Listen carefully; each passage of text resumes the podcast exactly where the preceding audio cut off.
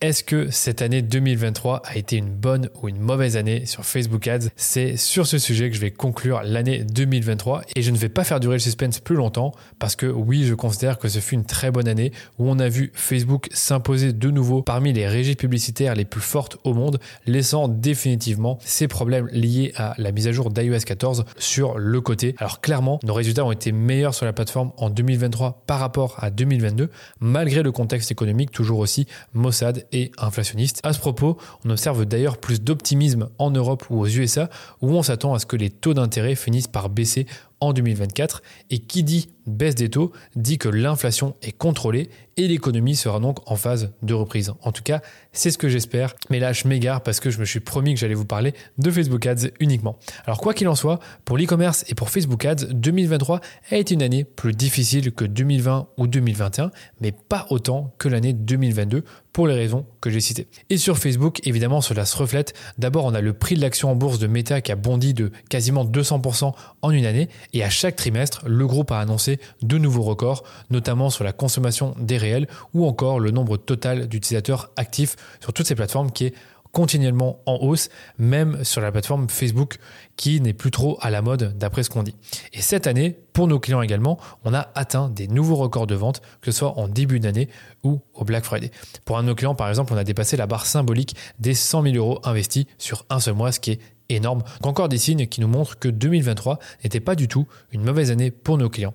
Donc ce que je propose maintenant, c'est d'analyser au global les statistiques de campagne de nos clients et on va se baser sur 33 comptes publicitaires. Et je vais faire cette analyse sur 2021, 2022 et 2023 pour vraiment avoir une bonne base de comparaison. On va d'abord commencer par les dépenses et je vais vous donner ben, les dépenses de nos clients en 2021, 2022 et 2023. Donc 2021, on a dépensé 2,1 millions d'euros, 2022, 3,3 millions d'euros et 2023, 3,7 millions d'euros. Donc finalement, pas beaucoup de différence euh, par rapport à 2022. Mais attention, je ne compte pas Google Ads et Pinterest, des plateformes où on est euh, extrêmement actif pour nos clients. Maintenant, on passe au chiffre d'affaires. Donc pour 2021, on avait généré 2,5 millions de chiffre d'affaires pour nos clients qui étaient attribués à la plateforme Facebook. 2022, c'était seulement 11,9 millions et pourtant on avait dépensé 3,3 millions. Et en 2023, on a dépensé, comme vous le savez, 3,7 millions et on a généré 20 millions 500 000 euros de chiffre d'affaires sur Meta uniquement. Donc du coup, je peux vous donner des ROS sur Facebook. Donc 2021, on avait un ROS de 5,84, 2022 3,57 et 2023 5,54. Donc c'est plutôt pas mal parce que ça veut dire que là ici en 2023, ça nous montre clairement que on remonte au ROS qu'on avait en 2021 quand c'était pas encore trop la crise et qu'il n'y avait pas tous les problèmes avec iOS 14. Et en plus de ça, ben, comme vous l'avez compris, on dépense beaucoup plus pour nos clients et on arrive quand même à maintenir des très bonnes performances. Je passe maintenant au CPM et au CPC pour quand même vous donner un indicateur du, du prix de la publicité, s'il a augmenté euh, fortement ou non. Ben là, j'étais assez surpris, je ne vais pas vous le cacher. Donc sur 2021, par exemple, en termes de CPM, on avait un CPM de 5 euros. En 2022, 4,88 euros.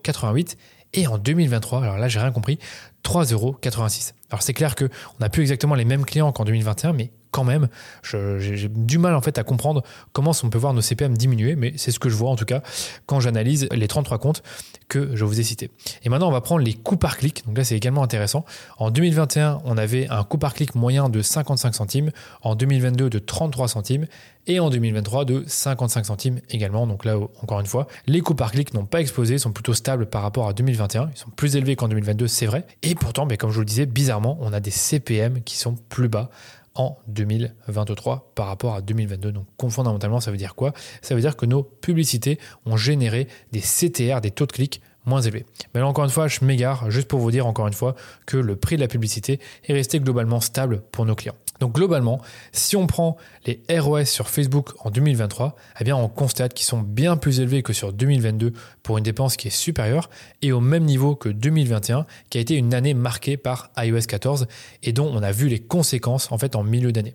Donc c'est ce qui est vraiment intéressant. Donc comment est-ce que j'explique finalement que nos ROS en 2023 sont meilleurs que 2022 et proches des niveaux de 2021 ben, J'ai quatre points à vous donner. Le premier point c'est que 2022 ça reste une année encore plus dure pour l'e-commerce. Pourquoi? Parce que vraiment les e-commerçants ont pu constater que le pouvoir d'achat baisse, qu'il y avait une concurrence plus forte avec le retail et de plus en plus une pression inflationniste importante et une économie qui commençait à chavirer et qui du coup en fait créait chez le consommateur une moins forte envie de consommer comme il pouvait le faire en 2020 et 2021. Et à l'inverse, donc c'est mon analyse, 2023 a été une meilleure année pour les e-commerçants parce qu'ils se sont un peu habitués, on va dire, à cette situation-là. Ils ont revu leur budget, ils ont revu leurs ambitions.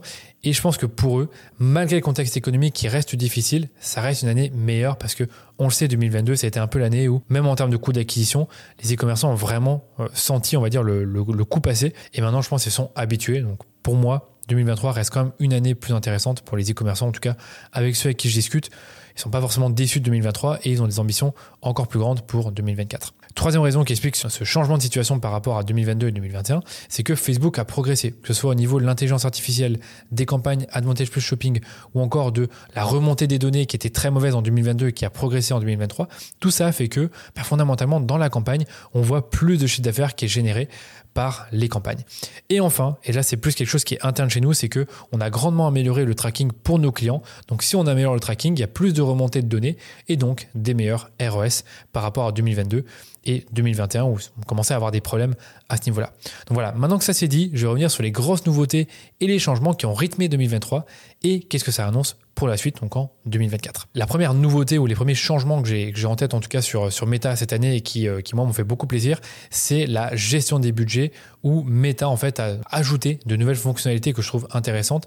La première c'est la flexibilité des budgets journaliers qui laisse en fait la liberté à l'algorithme de dépenser jusqu'à 75% en plus votre budget journalier tant que on reste sur une moyenne de, de, votre budget journalier sur 7 jours. Donc concrètement, si vous investissez 100 euros par jour, eh bien Meta va faire en sorte de dépenser au maximum 700 euros sur la semaine. Par contre, il y a des jours où il peut dépenser jusqu'à 75% en plus s'il considère que ça peut vous permettre d'avoir des meilleurs résultats. Donc ça, c'est le premier point. Le deuxième, c'est la planification budgétaire, qui est un peu une fonctionnalité où vous allez pouvoir donner à Facebook des périodes, des dates où il peut augmenter le budget dans une certaine mesure, que ce soit une augmentation en pourcentage ou une augmentation en valeur absolue. Donc ça, ce que je trouve intéressant, c'est que ça permet en quelque sorte de presque automatiquement scaler vos campagnes.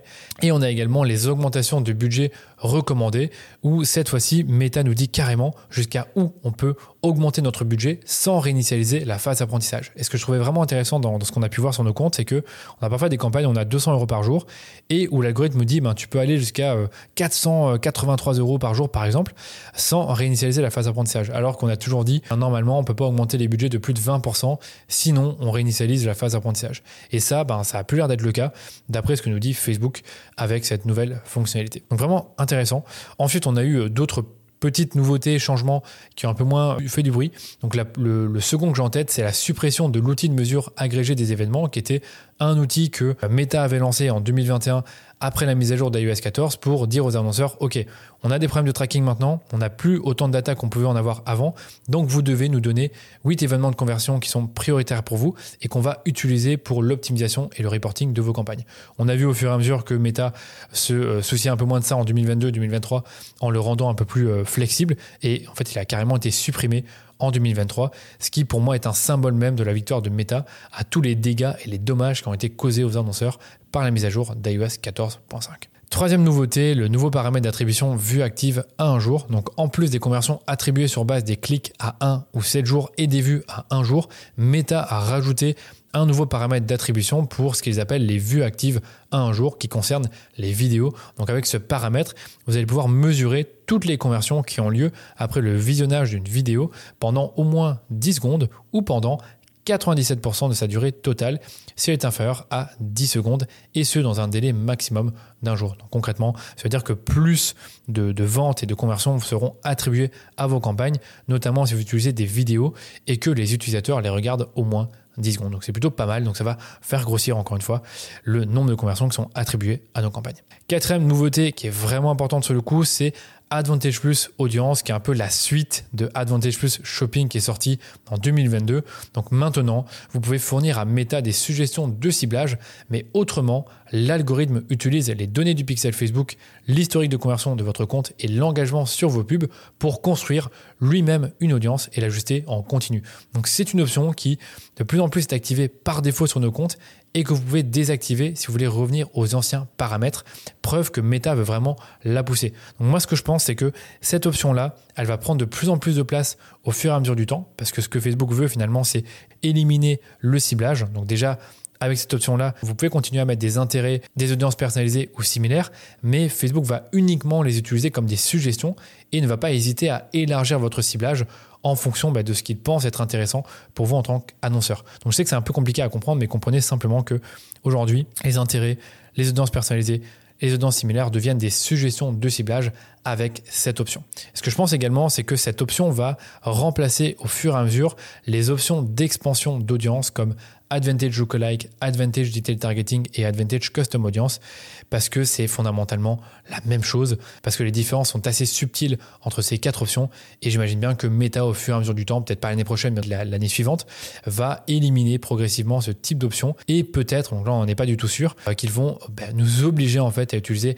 Advantage Plus Audience et ne plus nous laisser la possibilité de choisir nous-mêmes un ciblage manuel par centre d'intérêt, audience personnalisée audience similaire. Donc on verra ce qui se passe, mais j'ai l'impression qu'on va vers cette direction-là et qu'on va simplement donner des suggestions de ciblage à Facebook et lui pourra aller plus loin que ces suggestions en fonction de ce que son algorithme considère comme étant bon pour nos campagnes. Est-ce que c'est une mauvaise chose? Pas forcément parce que Advantage Plus Shopping fonctionne extrêmement bien et pour rappel, Advantage Plus Shopping, c'est une campagne qui est semi-automatisée dans laquelle on ne donne aucun critère de ciblage à Facebook, mis à part le, pays ou la région, et lui-même en fait va gérer la diffusion de nos pubs euh, en fonction bah, des performances et de ce qui marche ou ne marche pas. Donc je pense que j'ai tout dit par rapport à ça. Un dernier point par rapport à Advantage Plus Shopping, faut pas oublier que on peut tout de même dire à Facebook de ne pas investir plus de X% de budget dans ce qu'on appelle des audiences de clients existants, qui sont en fait des audiences personnalisées, donc c'est-à-dire les personnes qui visitent votre site ou interagissent avec vos pages ou encore sont clients. Donc clairement, il y a quand même des limites à ça,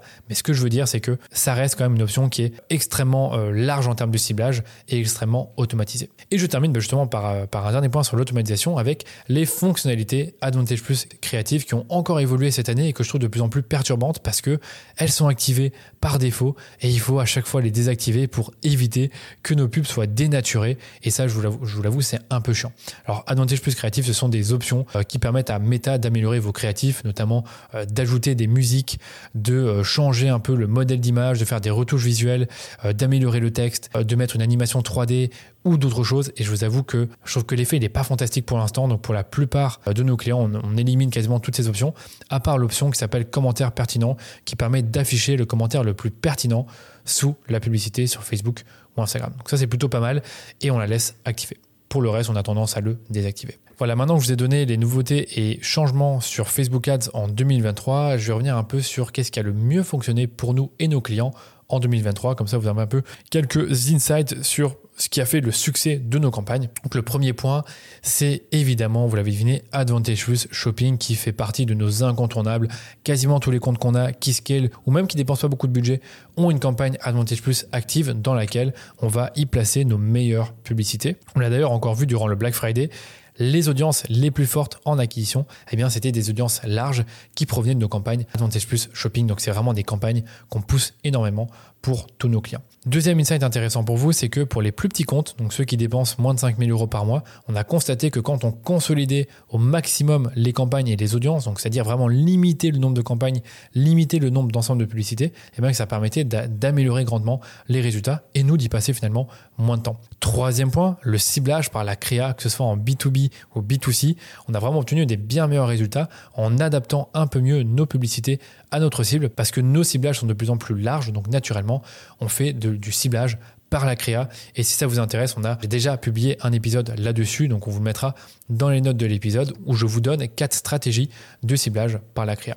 Quatrième apprentissage que je retiens de cette année, ce sont les publicités Reels ou le placement réel qui donne de très bons résultats. Donc on sait maintenant qu'on doit adapter nos publicités pour une consommation dans le placement réel, mais on sait également qu'on peut récupérer des réels qui ont bien fonctionné en organique pour notre client. Donc par exemple, un réel qui a eu beaucoup de visibilité, beaucoup d'engagement, on va le récupérer tel quel, on va mettre un lien vers le site ou vers le produit ou vers la page collection et on va l'intégrer directement dans nos campagnes. C'est une stratégie qui a été plutôt fonctionnelle pour certains clients qui ont une bonne présence organique. Et le dernier, le dernier point qui est vraiment important, et j'en ai beaucoup parlé sur mes, sur mes réseaux et sur LinkedIn en particulier, c'est nos stratégies de testing qui amènent du scale ensuite. Donc l'idée, c'est vraiment d'identifier un axe, un concept qui est performant et le décliner. Donc c'est-à-dire décliner cet axe en différents formats ou concepts, ou reprendre un concept qui marche bien et y intégrer d'autres axes qu'on n'a pas encore forcément beaucoup poussés ou testés et qui ont du potentiel.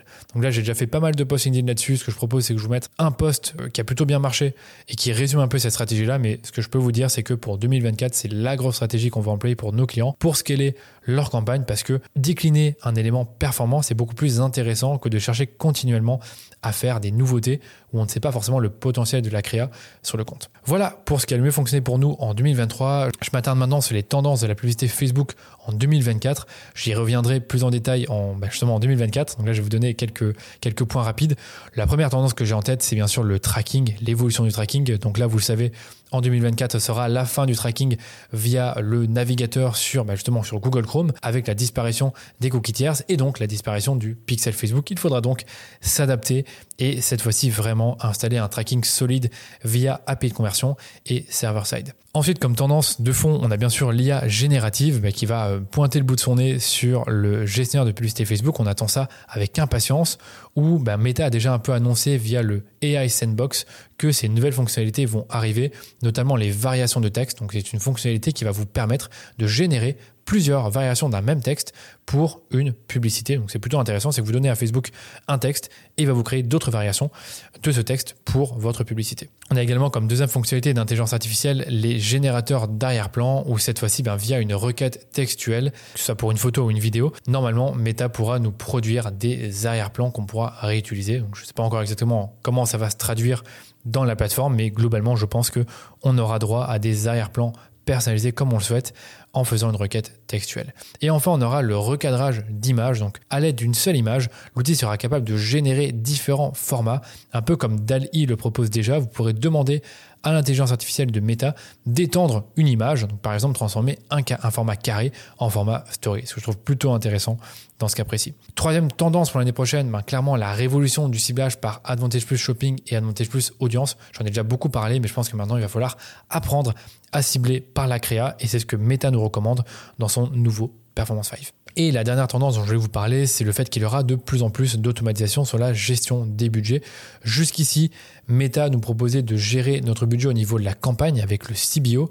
Maintenant, on a plusieurs fonctionnalités comme la planification budgétaire ou l'augmentation des budgets suggérés qui vont, à mon avis, encore une fois, permettre à Meta de nous accompagner encore plus dans la gestion de nos budgets et qui sait, nous aider à automatiser le scaling, donc l'augmentation des dépenses de nos campagnes. Donc ça, à mon avis, ça devrait continuer à se développer en 2024 et je pense pouvoir vous donner d'autres tendances l'année prochaine quand je me serai un peu penché sur le sujet. Donc voilà pour cet épisode. En définitive, ce ne fut pas du tout une mauvaise année pour Facebook. Au contraire, elle fut très bonne, meilleure que 2022 et je suis tout autant optimiste pour 2024. La plateforme publicitaire de Meta reste encore aujourd'hui la régie la plus fiable en social ads, celle qui est censée vous apporter les meilleurs résultats pour votre marque et ça, ça ne risque pas de changer en 2024. D'ailleurs, si vous êtes un e-commerçant et que vous souhaitez remettre à plat votre stratégie publicitaire sur Facebook Ads pour l'année qui arrive, je vous invite à me contacter directement sur LinkedIn pour en parler. Je me ferai un plaisir de discuter personnellement avec vous et vous conseiller dans l'élaboration de votre stratégie publicitaire sur Facebook Ads en 2024. Merci encore de votre écoute et on se dit à l'année prochaine pour un nouvel épisode du Rendez-vous Marketing.